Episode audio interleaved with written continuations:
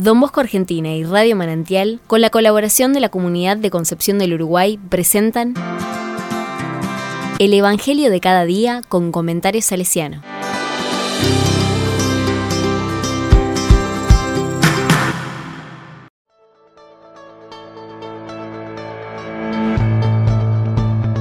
Martes 2 de agosto del 2022. Soy yo, no teman. Mateo 14 del 22 al 36. La palabra dice, Enseguida obligó a los discípulos que subieran a la barca y pasaran antes que él a la otra orilla, mientras él despedía a la multitud. Después subió a la montaña para orar a solas. Y al atardecer todavía estaba allí, solo. La barca ya estaba muy lejos de la costa, sacudida por las olas, porque tenían viento en contra.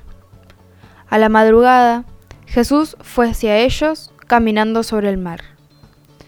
Los discípulos, al verlo caminar sobre el mar, se asustaron. Es un fantasma, dijeron, y llenos de temor se pusieron a gritar. Pero Jesús les dijo, Tranquilícense, soy yo, no teman.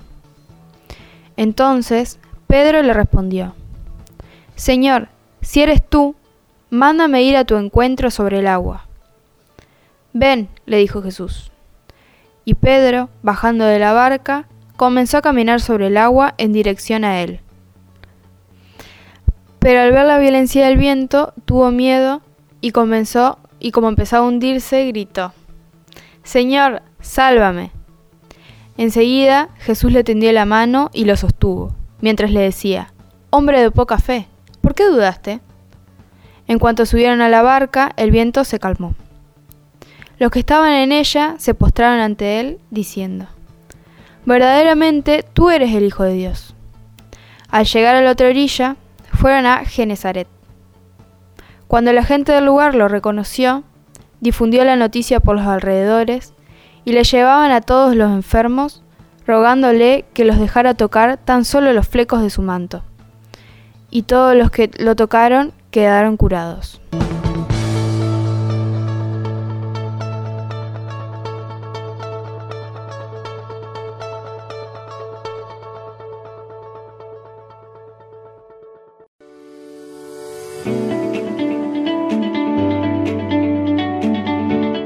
La palabra me dice, el mar es un lugar muy bello cuando lo vemos desde la costa, desde la playa.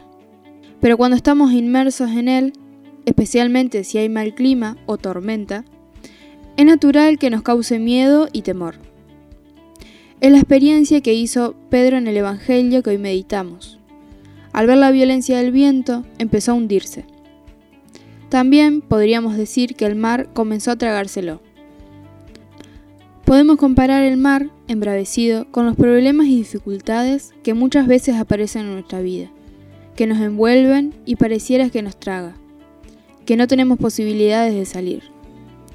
Esos momentos pueden ser oportunidades para volver a confiar en Jesús, para renovar nuestra fe en Él, como hizo Pedro cuando empezó a hundirse, diciendo, Señor, sálvame, con la esperanza de que Jesús nos tenderá su mano y nos ayudará trayéndonos la paz que hemos perdido.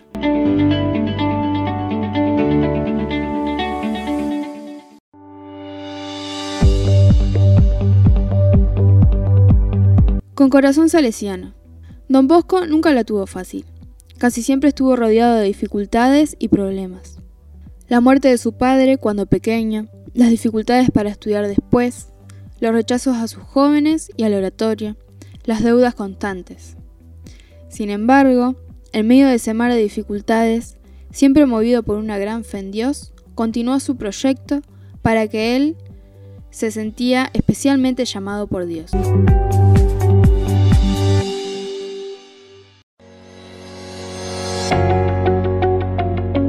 La palabra le digo, sabemos Señor que las dificultades son parte de nuestra vida. Te pedimos que nos renueves en nuestra fe, para que aun cuando parezca imposible, descubramos con tu ayuda los caminos que nos lleven a la serenidad y la paz.